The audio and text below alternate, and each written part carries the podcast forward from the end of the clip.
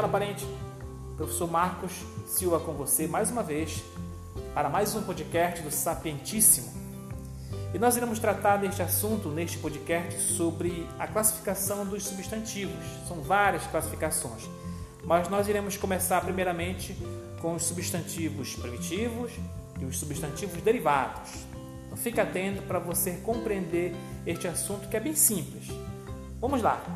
O substantivo primitivo é aquela palavra que vai dar origem a outras palavras da língua portuguesa.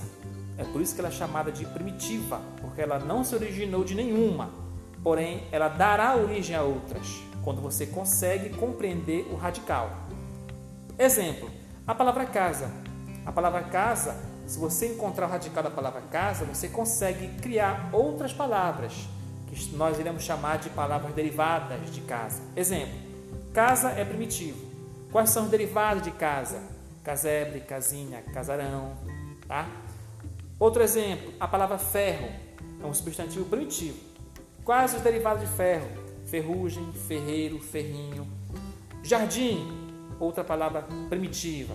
Qual seria a, o derivado de jardim? Jardinagem, jardineiro e assim sucessivamente.